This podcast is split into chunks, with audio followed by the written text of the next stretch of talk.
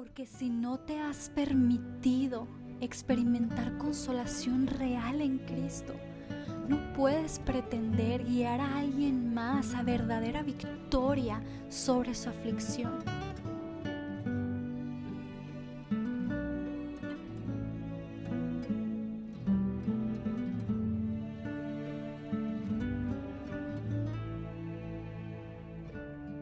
saluda Gisela Montt en un episodio de tu podcast Durante el día, un respiro.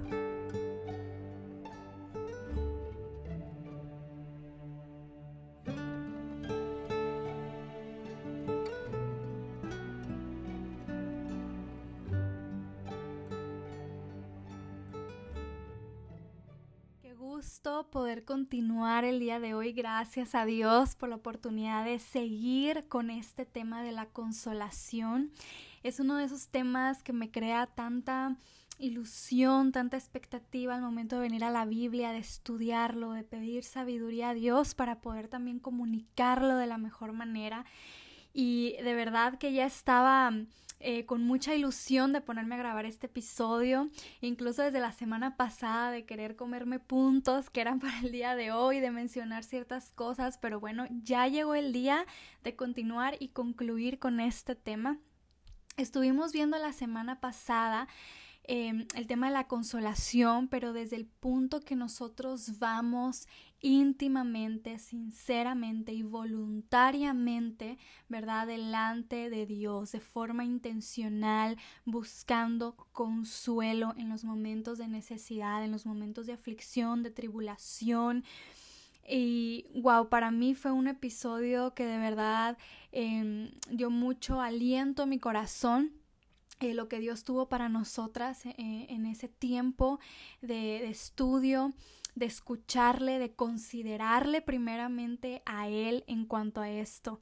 Y el día de hoy, como les eh, comentaba un poco la semana pasada, vamos a continuar con el tema, pero desde otros puntos diferentes, ¿verdad? Porque este tema de la consolación de verdad que es bastante extenso y la palabra de Dios que no se queda atrás, ¿verdad? Que es tan rica y viva y eficaz, como dice ahí mismo, ¿verdad?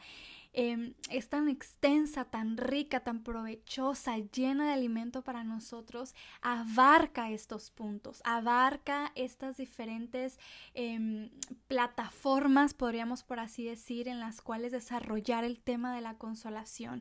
Así que nos vamos a estar enfocando en dos puntos muy importantes primer punto que vamos a enfocarnos el día de hoy y yo espero que estés muy atenta y que saques todo el beneficio posible de este episodio que es un poco más práctico, un provecho para ti y para otros a tu alrededor. El primer punto que estaremos tratando es cuando yo necesito consuelo, ¿ok? Ya vimos en, el episodio anterior la primera reacción, ¿verdad? De venir ante Dios, de buscar consuelo, todo lo que desarrollamos. Pero hoy vamos a ver cuando yo necesito consuelo, ¿cómo encuentro a una guía, ¿verdad? A una persona o a una mujer sabia, preparada para ser verdaderamente de ayuda en este momento? Que me sea de verdadera ayuda y que en verdad sea una buena consejera que me pueda guiar a la consolación real en Cristo.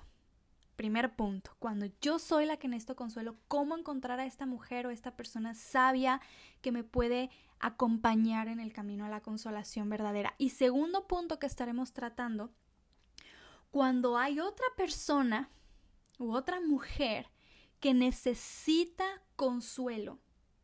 Pregunta aquí, ¿yo soy una mujer sabia preparada para hacer su ayuda y para guiarla a consolación verdadera en Cristo? Wow, es una pregunta que deja pensando, que personalmente reta y, y enfrenta, ¿verdad? Porque nosotros hemos sentido la necesidad de tener esa compañera, esa guía, esa consejera, esa eh, amiga de oración, ¿verdad? Pero nosotros seremos esa persona idónea cuando alguien que amamos, incluso puede ser nuestro esposo, un hijo adolescente, una amiga, una hermana en la fe, nosotros seremos esa ayuda idónea en esos momentos, seremos esa compañera que en verdad puede guiar eh, con consejos sabios y prudentes a una consolación verdadera en Cristo. Así que son las dos áreas, los dos puntos fuertes que estaremos desarrollando el día de hoy para concluir con este tema de la consolación. Y vamos a ser muy prácticas y por eso te invito a que estés muy atenta. Y volvemos al texto base que venimos desarrollando desde la semana pasada, que es Segunda de Corintios, y más o menos hemos estado desarrollando y hoy terminaremos de desarrollar de los eh, versículos 3 em, al 7, ¿ok? Prácticamente.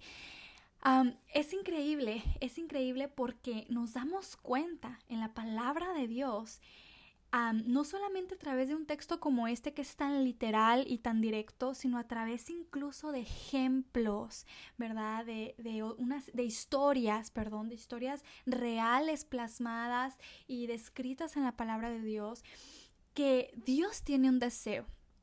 Dios desea que entre hijos de Dios seamos capaces de consolarnos unos a otros. Él desea que yo sea capaz y sabia para consolar a otros y que otros lo hagan conmigo. Él desea que entre hijos de Dios nos edifiquemos, nos guiemos y aconsejemos de manera sabia y prudente. Es un deseo de Dios. Yendo ahí a 2 de Corintios el capítulo 1, creo que no mencioné ahorita que era el capítulo 1, espero sí, pero yendo nuevamente a 2 Corintios capítulo 1, vemos un poco, ¿verdad?, de cómo es este proceso para poder guiar a otros a la consolación. ¿Cómo podemos llegar a complacer a Dios en este deseo que Él tiene? De ser capaces de consolar a otros, ¿verdad? Porque nosotros podemos controlar y, crecer en, los que, en lo que nos compete a nosotras, ¿verdad? De manera individual. Entonces, ¿cómo yo puedo llegar a eso? Yo no sé si a lo mejor en la iglesia local que nos desenvolvemos o en nuestro círculo familiar o donde nos hemos desarrollado en la vida, no sé si es común ver que haya personas aptas para consolarse unas y otras de manera correcta. Pero al menos yo quiero comenzar a ser esa persona apta. Yo quiero comenzar a ser esa hija de Dios que ve los procesos de Dios, los procedimientos, los métodos de Dios, se apega de la mejor manera para poder ser usada por mi Padre en esa área de la consolación a otros.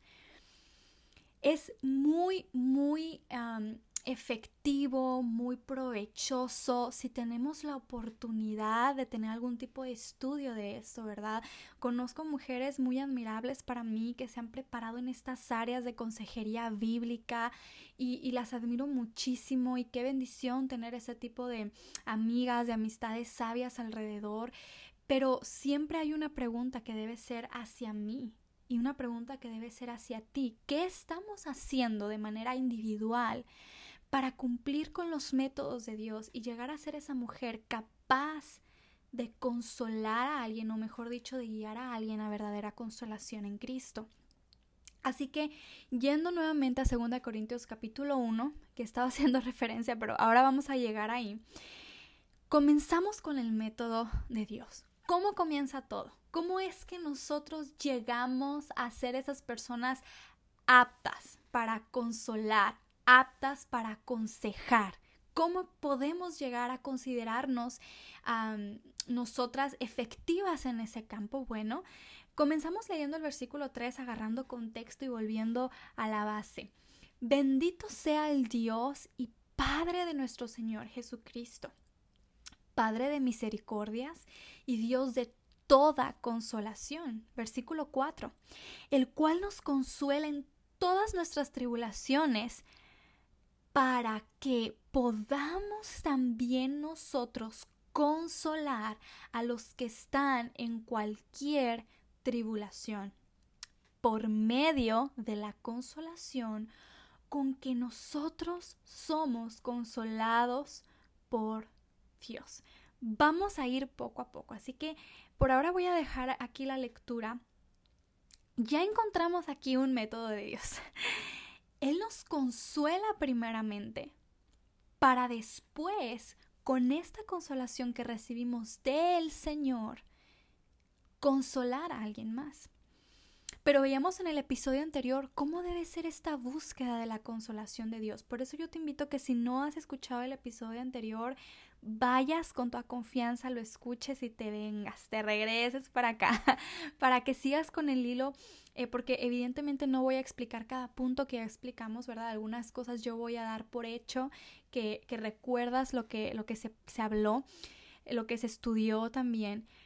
Pero nosotros mencionábamos en el episodio anterior que es necesario que en esta búsqueda por la consolación de Dios haya voluntad de nuestra parte, haya una mm, acción intencional de búsqueda, ¿verdad? Al venir a Dios y que nosotros pongamos todo en, en orden, en marcha, ¿verdad?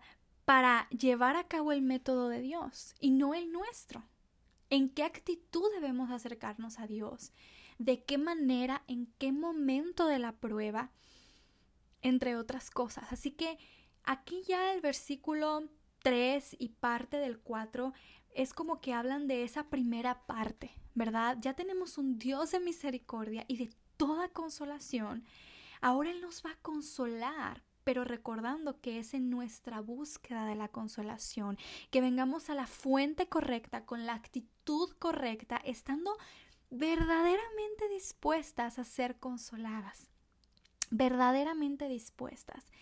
Y es entonces que viene ahora uno de los propósitos de Dios para todo lo que nos pasa en la vida.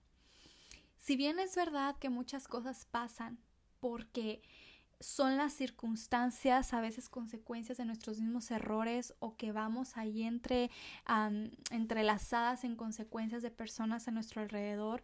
Si bien a veces pasan cosas aunque no eran la voluntad de Dios, ¿sabes qué? Dentro de todo está la providencia y dentro de todo, como vemos en la Biblia, Él lo puede usar para bien a los que le amamos. Así que en esta frase que Él quiere y puede usar las cosas para bien a los que le amamos, es que entra esta parte de un segundo propósito que tiene en medio de todo y es que podamos equiparnos en medio de la prueba en el camino a nuestra consolación personal para en un futuro tener las suficientes herramientas para consolar a otros. No todos no todos somos capaces de dar un buen consejo. No todos los hijos de Dios, no todos los creyentes, no todos los cristianos eh, están equipados y han dejado que Dios influencie sus vidas al punto de tener la capacidad sabiamente, ¿verdad? No personal, no intelecto propio, no elocuencia, no, no, no. No todos tenemos la sabiduría para dar un buen consejo. Entonces, es, esto hay que tomarlo en cuenta. Esto hay que tomarlo en cuenta cuando vamos nosotros a buscar a alguien que nos ayude en este proceso. Ya vimos que primeramente tenemos que ir a Dios. Esto no se quita. No podemos esperar nosotros ir a buscar ayuda con una mujer sabia que pensamos que nos puede ayudar, que ya ha sido de bendición en el pasado si nosotros antes no hemos venido a Dios a dejarle nuestra carga, sin primeramente ponerlo delante de Él.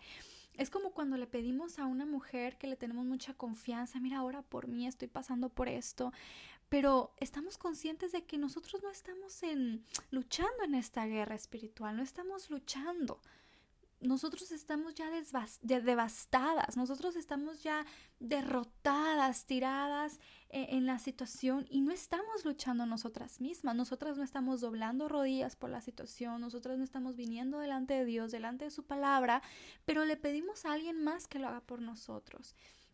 Este no es el orden en el método de Dios. Uno debe venir primero a Dios, pero bueno, también si Dios tiene el deseo de que nos consolemos unos a otros, quiere decir que en algún punto es bueno, es correcto, es provechoso ir y buscar ayuda, ¿verdad? sin dejar la ayuda de Dios, sin seguir aferradas a su palabra en este proceso de consolación, de levantamiento, de restauración. Así que, ¿cómo yo buscar a alguien, y aquí entramos al primer punto, cómo yo buscar a alguien o cómo yo saber, ¿verdad? Mejor dicho, cómo yo saber quién puede ser una buena persona, una persona sabia y capaz en las manos de Dios de acompañarme en este proceso, incluso de guiarme en este proceso a una consolación verdadera. ¿Quién puede ser esa persona, verdad? ¿Quién puede ser esa mujer quizás? Porque no necesariamente tiene que ser el pastor, aunque eso sería muy bueno que tuviéramos esa confianza, esa libertad de acercarnos a nuestros pastores, incluso a nuestros esposos, ¿verdad? Primeramente. Pero sé que no todas estamos en una circunstancia en la que nuestro esposo nos va a dar un buen consejo o que nuestro esposo conoce del Señor y nos va a guiar bíblicamente. Entonces, ¿cómo yo puedo estar tranquila de que esta persona o esta mujer, ya más específicamente, es una buena compañera, en esto que estoy atravesando. Porque mira, uno de los muchos errores que cometemos todas, yo pienso, eh, o bueno, la mayoría, ¿verdad? Para no generalizar sin saberlo, pero uno de los muchos errores que cometemos cuando estamos en las pruebas necesitadas de consolación, de respuestas, de fuerzas, es que a veces nos refugiamos en lugares incorrectos y muchos lugares a veces, ¿verdad?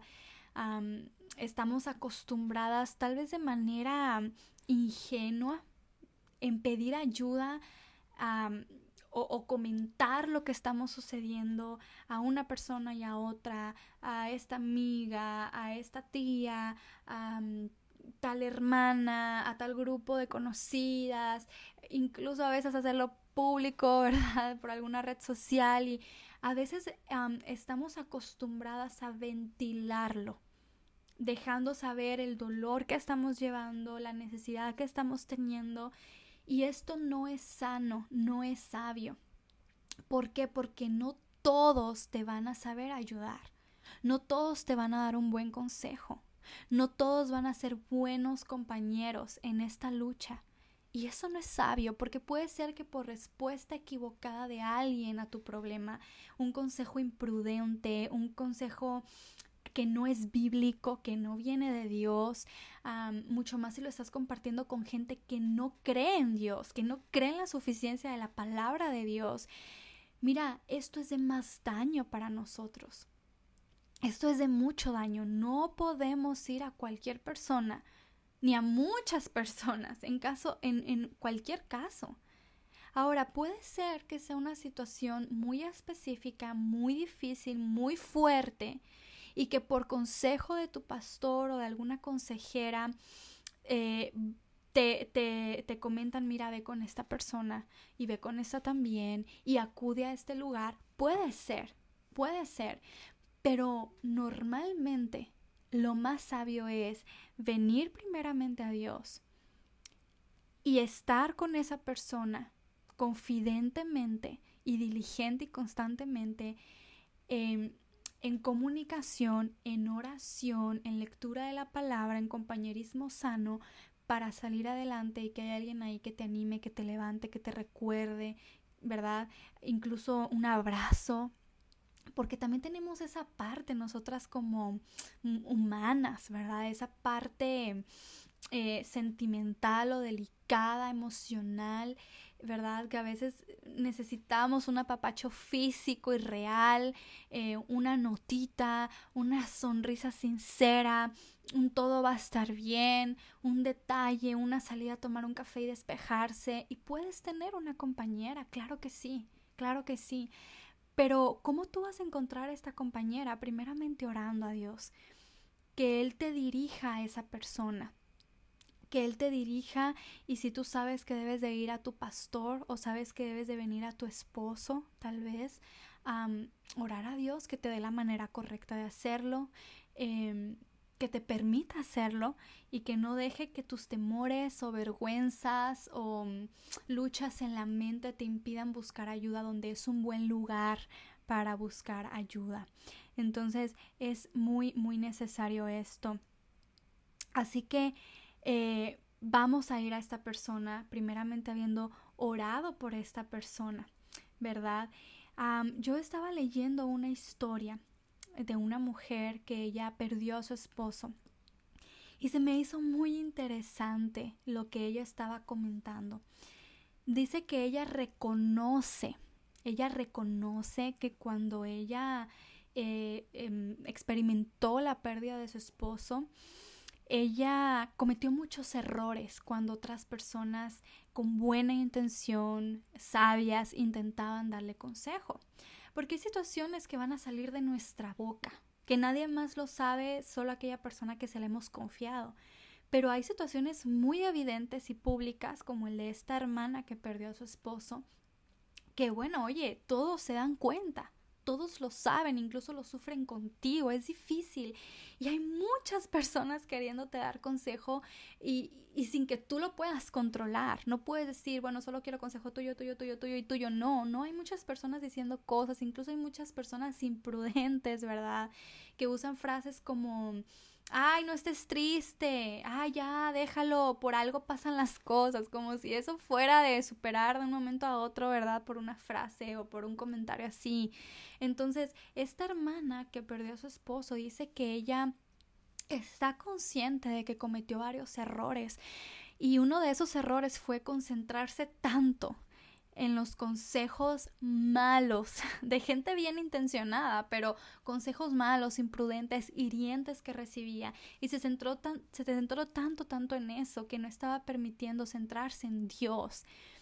Eh, y dice que para ella fue muy difícil y pues en cierta manera le entiendo, o sea, qué difícil ha de ser pasar por algo tan trágico, tan doloroso y que todos estén en pues derecho, ¿verdad?, de hacerte comentarios, de decirte sus puntos de vista, aunque no los necesitamos en cierta manera, y no tienen la delicadeza de darte un consejo, perdón, un consejo proveniente de la palabra de Dios o sabio, sino simplemente palabras moralistas o de ánimo personal y actitud positiva.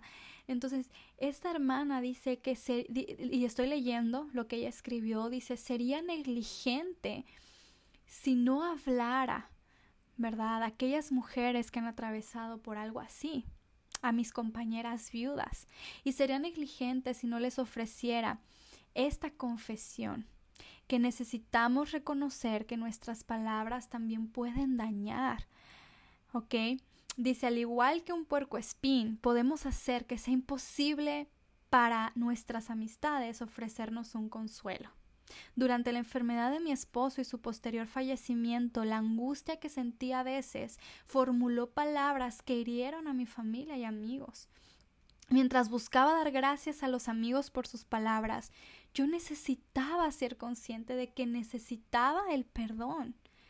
¿verdad? Porque a veces eh, ella relata que lanzaban comentarios, lanzaban consejos que no eran buenos y ella reaccionaba y ella incluso a veces contestaba mal porque nadie podía entender su dolor y dice que al mismo tiempo la gente fue dejando de intentar consolarla por la reacción que ella tenía y que ahora reconoce que está mal. Y podemos decir, bueno, hermana, te entiendo, es que en ese momento, ¿quién puede soportar, verdad? Los comentarios imprudentes, fuera de lugar. Pero ella ahora, después de tiempo, que ha experimentado la consolación en Cristo, comparte esto que ella aprendió y yo creí muy bueno comentarlo el día de hoy porque cuántas hemos pasado por algo así, ¿verdad? Y, y, podemos enojarnos porque es que mira, qué hiriente fue esta persona, no se da cuenta que con su comentario me dolió. Por ejemplo, algo que les quería platicar también es que esta hermana relata que después de meses de que su esposo falleció, pues ella todavía seguía en mucho dolor, dice que pasó mucho tiempo en el que ella todavía lloraba cada día, se sentaba a la mesa y, quería poner un plato más en la, eh, eh, verdad, delante con comida, que extrañaba, que olía las camisas de su esposo, que abrazaba su almohada, todavía estaba ella muy sensible. Yo solamente me puedo imaginar perder a mi esposo y digo, ay Señor, qué fortaleza que solo debe venir de ti. Pero entonces esta hermana cuenta que estaban en una reunión de damas y estaban, creo que decorando algo así, una parte de la iglesia. Se estaba haciendo noche y cada vez quedaban menos hermanas. Entonces dice pues que ella seguía ayudando, que tenía el tiempo para seguir ayudando hasta donde más pudiera. Y una hermana, una de las hermanas de su iglesia, se levanta y dice, bueno, ya me tengo que ir porque en casa me está esperando mi esposo, que tengo que hacer comida, que los niños mañana van a la escuela.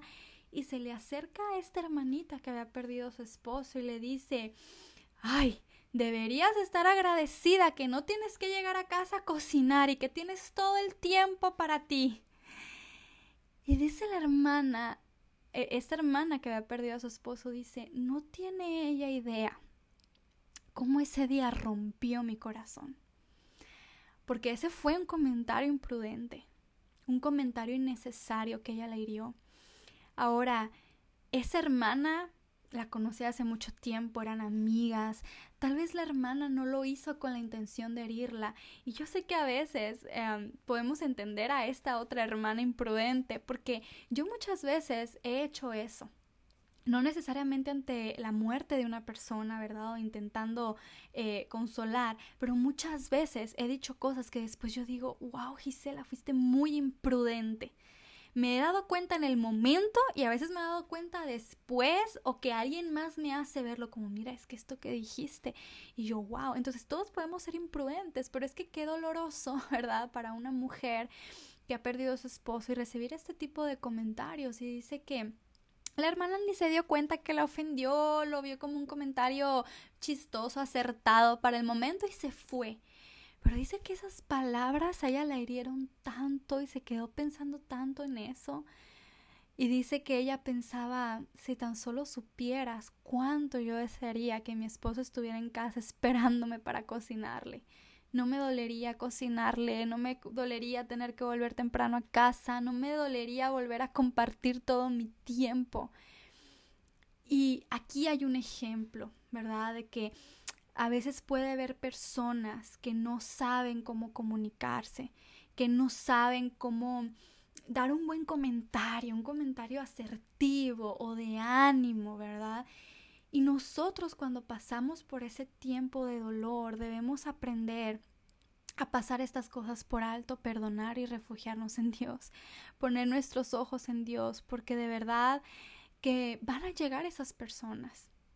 Como, como mencionaba hace unos minutos, habrá cosas que nadie se enterará nunca porque solamente fue entre tú y alguien más la situación y el proceso de consolación, pero habrá veces que todos estén conscientes de tu dolor y de tu luto, de tu sufrimiento, de tu enfermedad, de lo que estás pasando y quieran ayudarte, aunque bien intencionados, a veces no de manera sabia. ¿Por qué? Repito, no todos somos aptos para consolar, no todos somos aptos para aconsejar de manera correcta. Eh, en un libro eh, que hicieron una, una, pequeña traducción al español solamente de algunas secciones, es de Dave Foreman. Él relata algo que, wow, llamó mucho mi atención.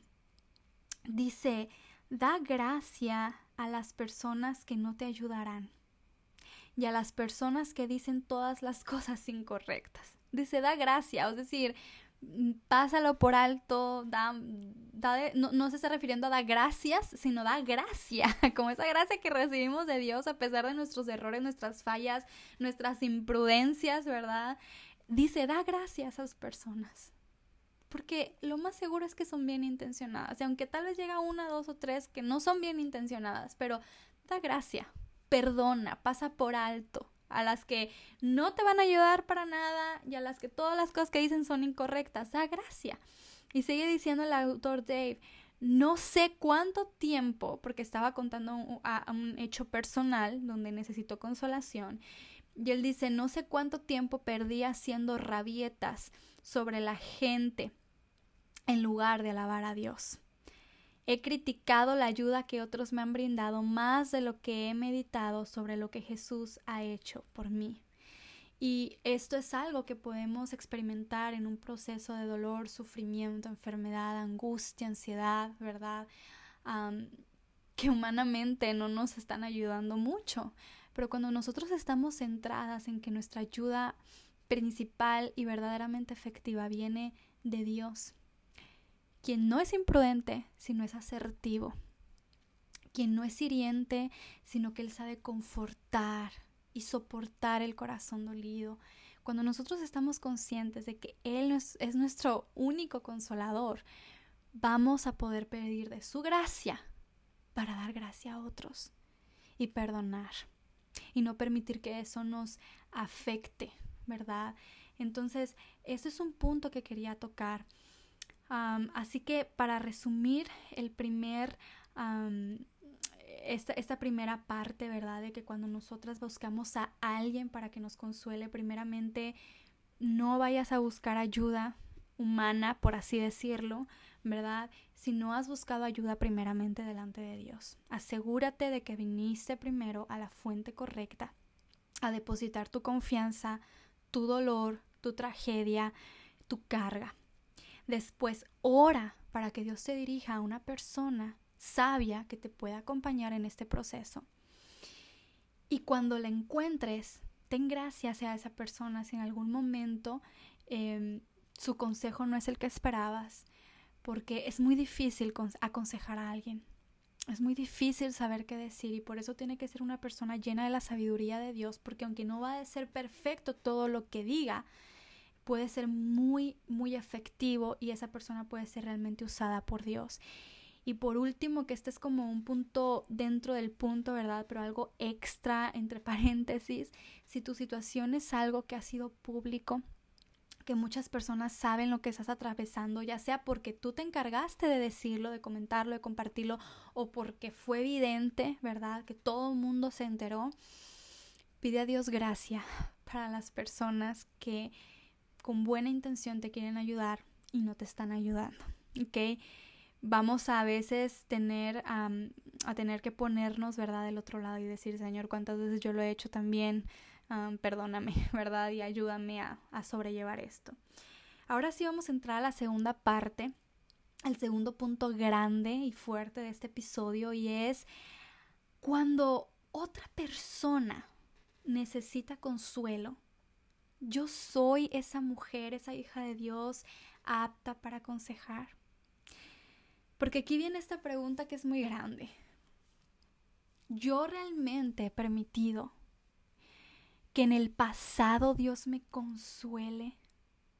Yo he permitido que Dios me equipe y me dé las herramientas para ahora yo poder hacerlo con mi esposo, mi hijo, mi nieto, mi hermana, mi madre, eh, mi hermana en Cristo, mi alumna de escuela dominical, la, persona que estoy discipulando la semana, esta parejita que acaba de llegar a la iglesia y que tiene tantos problemas, yo he permitido, yo lo he permitido.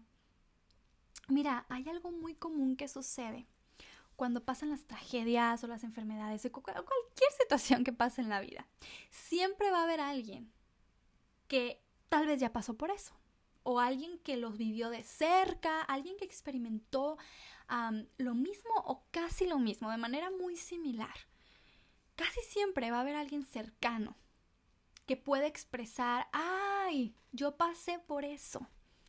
O, ay, yo pasé por algo así. No sé si tú lo has escuchado, ¿verdad? Hacia ti o hacia otra persona o incluso en algún artículo.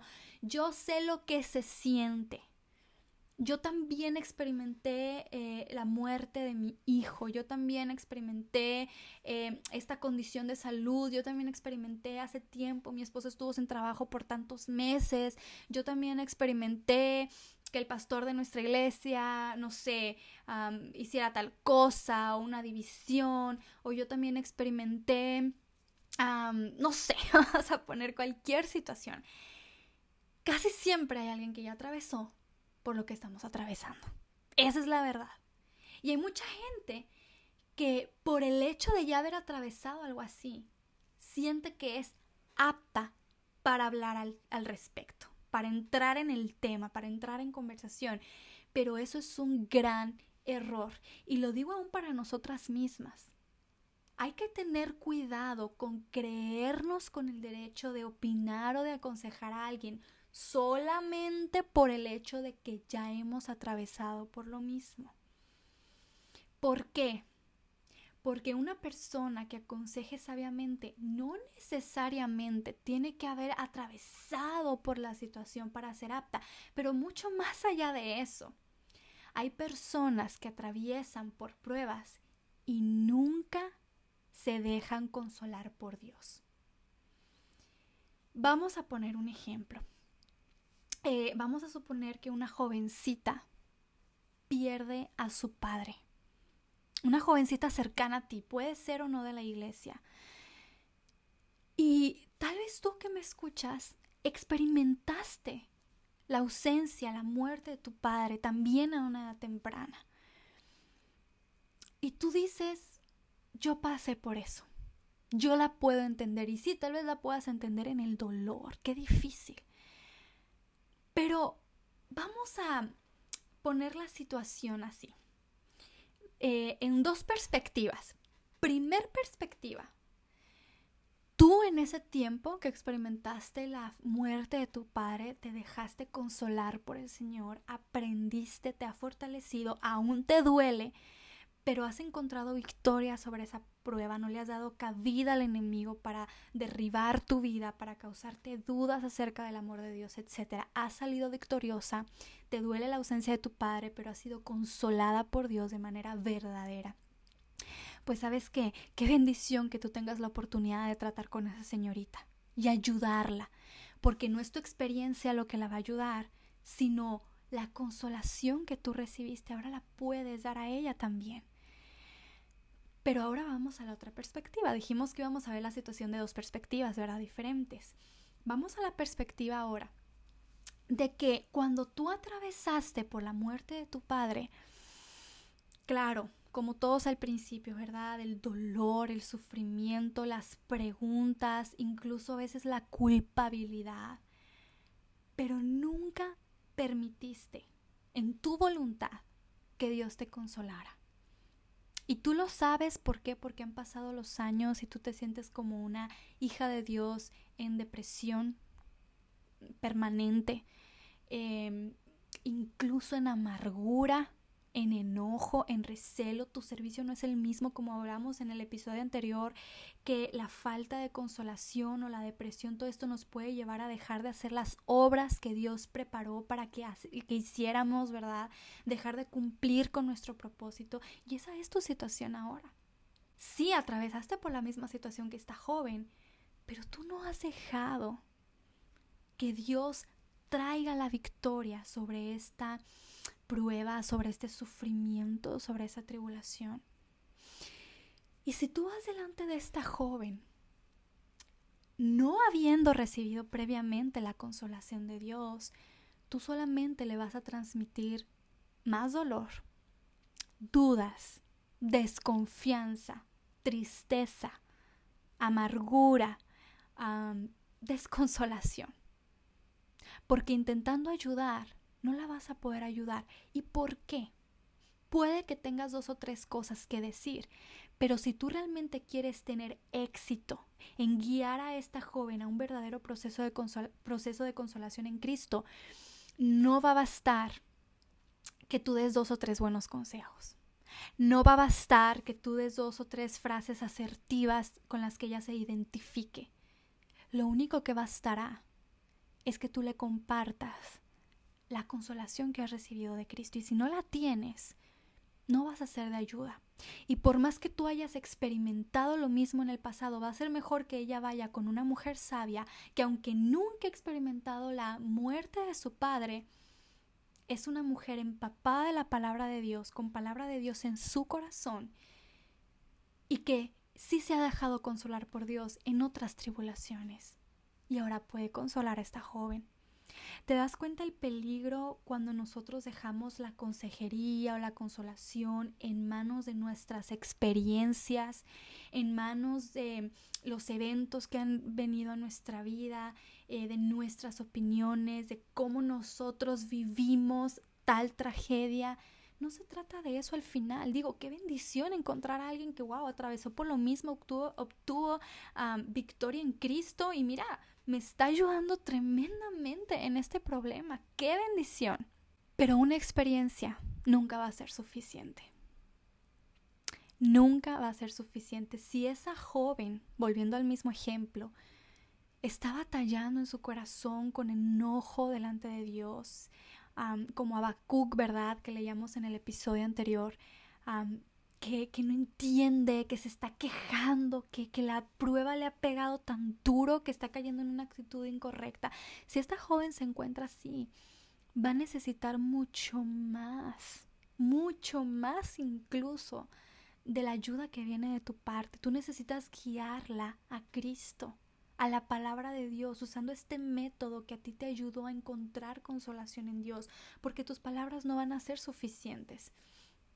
No van a ser suficientes, sino las palabras de Dios, lo que Dios promete, porque mira, Dios y el Espíritu Santo, si esta joven es salva, el Espíritu Santo que mora en ella, conoce cada aspecto y fragmento de su alma, de su corazón, de sus pensamientos y saben de manera efectiva y al punto donde la palabra de Dios tiene que escudriñar a esa joven, donde tiene que penetrar y partir, ¿verdad? Y nosotros no lo sabemos. Por más buena intención que tengamos y por más que pensemos que somos aptas, quizá tenemos conocimiento, quizás hemos estudiado, ¿verdad?, en cómo poder ayudar a otros de manera correcta, pero a pesar de eso, de considerarnos mujeres que hemos sido consoladas en el pasado por Dios, a pesar de eso, lo único suficiente es Cristo. Y es la manera efectiva y única en que debemos considerar guiar a otros a verdadera consolación. En Cristo. En Cristo. Wow. Así que para ir aterrizando y concluyendo eh, con el tema, voy a hablarte de cosas prácticas que debes hacer durante eh, ese tiempo de, compañía a esta persona que quieres guiar a la consolación en Cristo. cosas prácticas que debes hacer y evitar, ¿verdad? Durante ese tiempo de consejería, durante estos encuentros, estas salidas a tomar café, estas visitas a casa. ¿Qué podemos hacer? Porque ya sabemos el método, cómo podemos ser capaces para aconsejar, ¿verdad? Y aptas para aconsejar a esta persona. Pero qué cosas debemos y no hacer de manera práctica y rápida también, para ir concluyendo. Bueno, cuatro factores que yo consideré esenciales para mencionar el día de hoy. Hay que ser lentas para hablar de las circunstancias de, esas, de esa persona.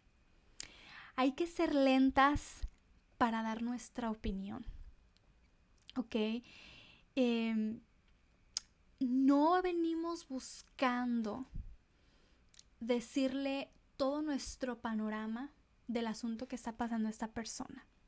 Sin duda, si esta persona te buscó para ayuda, te va a hacer preguntas. Te va, eso, eso es lo que va a sobrar, las preguntas, ¿verdad?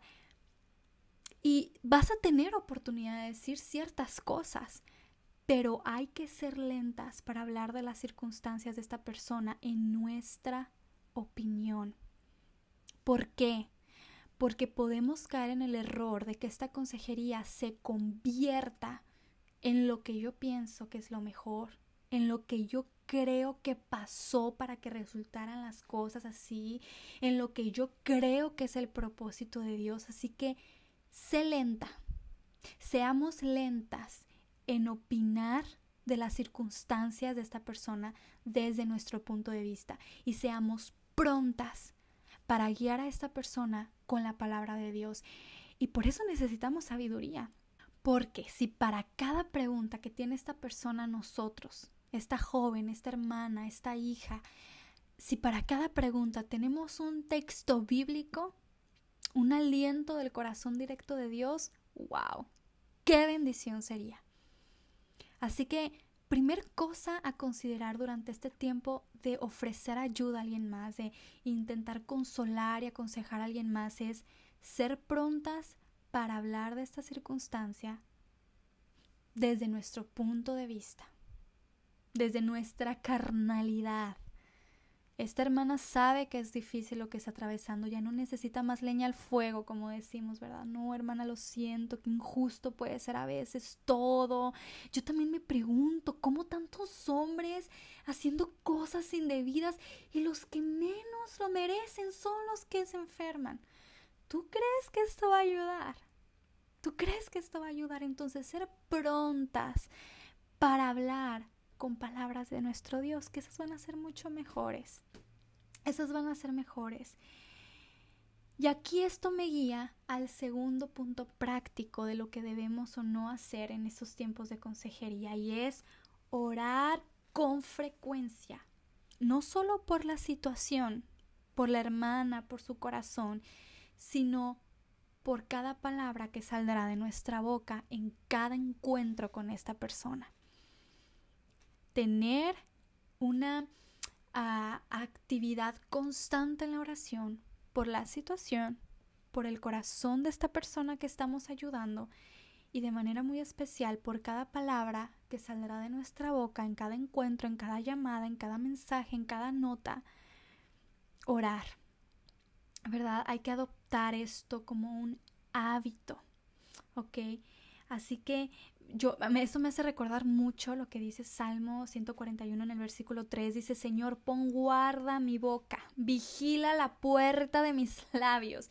Y mucho más si los estamos abriendo para tener una influencia tan grande en una persona que está en vulnerabilidad total y que mis palabras la pueden cortar a la mitad o mis palabras la pueden edificar.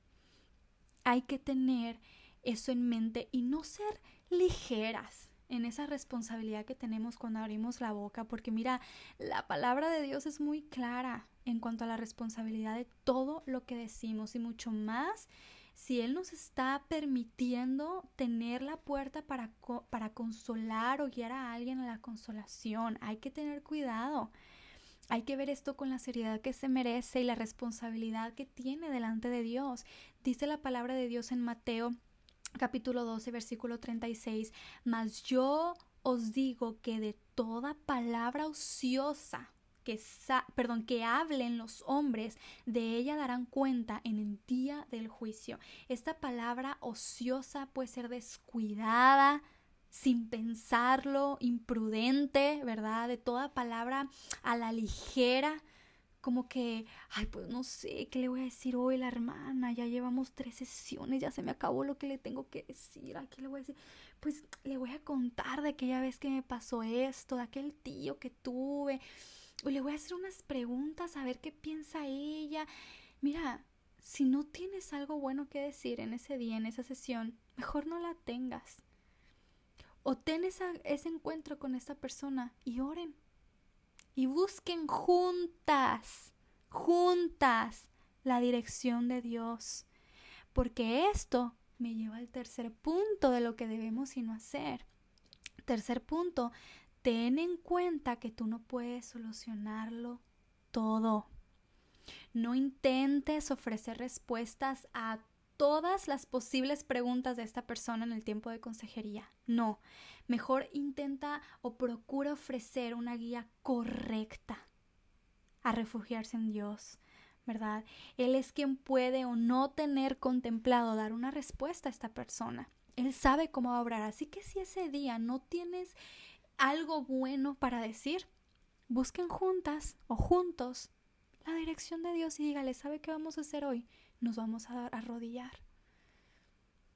Y puede ser muy sincera porque pensamos a veces que como consejeras, ¿verdad? Incluso si estás aconsejando a alguien como por ejemplo tu hija, un estudiante, alguien menor, podemos sentir que, que tenemos que ser completamente asertivas en cada cosa y sí en el sentido de responsabilidad, ¿verdad? De verdadera influencia, de verdadera ayuda. Pero no tenemos que ser mm, realmente las que damos toda la solución y no debemos de tener esa pena porque esta joven o este hijo o esta hermana se dé cuenta que también necesitamos sabiduría de Dios. No debemos de convertir este proceso de consejería en necesito la ayuda de hermana Gisela. Necesito la ayuda de tal persona porque si no, no puedo salir de mi problema. Mira, si nosotras como consejeras nos mostramos tan suficientes, ¿verdad? Tan irreprochables de que nuestras palabras, nuestra compañía, nuestras sesiones personales son las que la van a llevar a la victoria y el consuelo, estamos haciendo algo mal porque las sesiones de consejería o de, de compañía, ¿verdad? Los momentos de compañía, sean o no presenciales, deben ser siempre dirigidos a Dios. Esa persona te puede ver como una buena compañera, como una bendición, pero no como alguien indispensable para superar su dolor, su aflicción, para conseguir victoria. Es decir, si un día esa persona no te tiene a ti, no me tiene a mí, que sepa que puede venir a Dios, porque en cada oportunidad que tú y yo tuvimos, lo guiábamos, la guiábamos a Dios, a Dios, a la respuesta en Dios, al conforte en Dios, al amor en Dios, al perdón hacia Dios. Y si estamos ahí, vamos a ser amorosas, cuidadosas, honestas, pero reales, genuinas. Así que si hay un momento en la consejería que el problema está tan fuerte, tan delicado, la línea tan delgada, la bomba tan grande, arrodíllate con ella, mostrándole que aún tú, como consejera, eres necesitada de sabiduría de Dios y que juntas pueden acompañarse en ese proceso. Último punto de lo que debemos o no hacer en estos tiempos de consejería, de apoyar a alguien más, de guiar a alguien más, es ser sinceras y no quemar los puentes de confianza. Creo que toqué un poco esto de la sinceridad en el anterior, ¿verdad? De ser genuinas, ser honestas, ser reales con esta persona, hijas de Dios en igual condición, con mucho amor para ayudar, tal vez con mucha sabiduría por compartir, pero reales, reales. Mm, a veces incluso como dice la Biblia, llorar con quien está llorando delante de nuestros ojos en ese encuentro, en esa sesión de consejería, eh, ¿verdad? Sentirlo, identificarnos pero no quemar ese puente de confianza. ¿Y cómo puedes no quemar ese puente de confianza? ¿O a qué me refiero? Vamos a ver primero a qué me estoy refiriendo, porque yo lo digo como si ya todos entendemos esa frase, ¿verdad? Esa referencia. Eso es algo que mi esposo a veces comenta cuando vamos eh, a evangelizar como iglesia. Dice, no quemen el puente, no quemen el puente. ¿Qué quiere decir? Que cada vez que tenemos oportunidad de compartir con alguien el Evangelio, Dios nos está dando una oportunidad, estamos creando, construyendo un puente, ¿verdad? Para que por medio de ese puente, nosotros en un extremo, las personas en el otro, podamos guiar a esas personas, ¿verdad? Podamos ir por ese puente hacia ellas, hablarles y quizás venir de regreso con el puente, con ellos al lado nuestro, para la iglesia, hacia Cristo, hacia la salvación. Entonces es como un puente, una oportunidad, ¿verdad? Y a veces nos comenta mi esposo eh, una mala actitud, que nos pongamos a discutir, que seamos insensibles, que compartamos el Evangelio de manera incorrecta e irresponsable, puede quemar ese puente. En pocas palabras, quita esa oportunidad y ya no deja que alguien más llegue a esa persona. Porque puede que yo sembré, pero quemé el puente y cuando viene mi hermano o alguien más que Dios quería usar, esa persona ya dijo, hasta aquí ya no doy más oportunidad porque es que la vez pasada que me hablaron de Dios, ta, ta, ta, ta, ta, ta. Entonces no quemar el puente para que nosotros u otra persona, en nombre de Dios, embajadores, ¿verdad? De Dios, puedan y podamos regresar por ese mismo puente que no quemamos, que no echamos a perder, que no desperdiciamos. Así que regresando a la consejería, ¿verdad? Es lo mismo, no hay que quemar el puente, porque si nosotros damos un mal testimonio en ese tiempo de consejería, no guiamos a esa persona con fundamento sólido durante este proceso.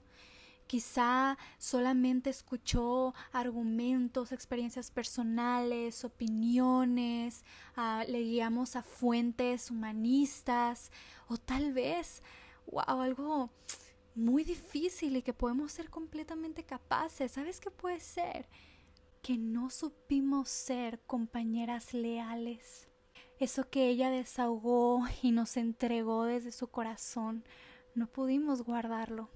Solo entre ella, nuestras rodillas, Dios, sino que tal vez lo comentamos con terceras personas y eso le hirió porque no era algo que nos pertenecía, sino era algo de su intimidad. Tal vez eso quema el puente o mucho más si somos muy insensibles, tal vez, tal vez con, la con la persona, ¿verdad?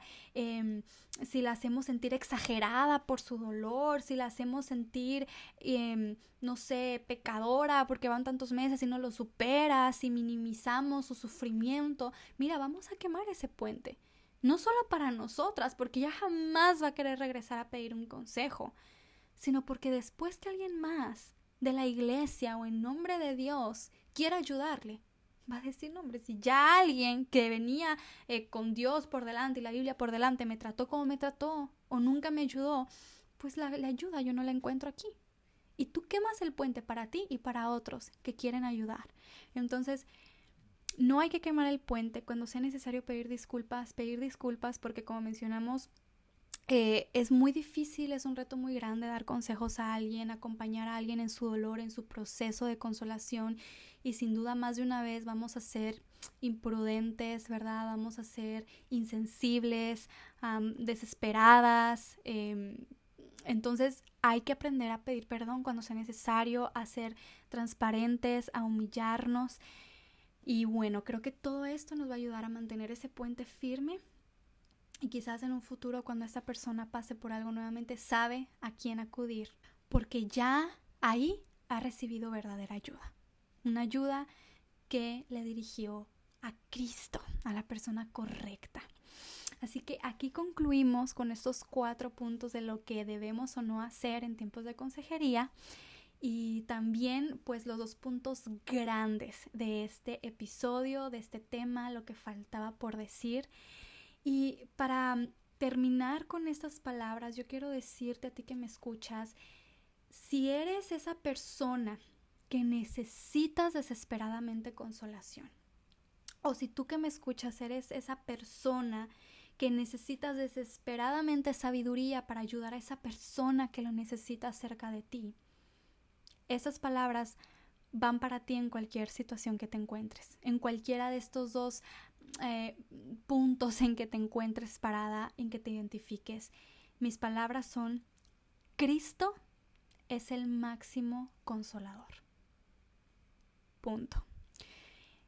Toda expectativa de consuelo debe ser puesta delante de aquel que es capaz de llevar todo sufrimiento y pena. Tanto tú que eres consejera o que eres quien vas a ayudar a esta persona y tanto tú que necesitas desesperadamente el consuelo, toda expectativa que tengas para ser consolado, para consolar, debes de ponerla delante de aquel que es el único capaz de llevar todo sobre él y de guiarnos a victoria verdadera. Esto, el hecho de que Cristo sea nuestro máximo y el máximo consolador, debe ser nuestra fortaleza. Mira, debe ser lo que nos levante cada día y durante toda nuestra vida terrenal, en la cual nunca pararán los padecimientos y las aflicciones, unas mayores que otras, unas ajenas, otras personales. Pero esta verdad debe ser nuestra fortaleza hasta el día en que cara a cara Dios pueda enjugar toda lágrima y podamos disfrutar de la gloria y descanso eternos.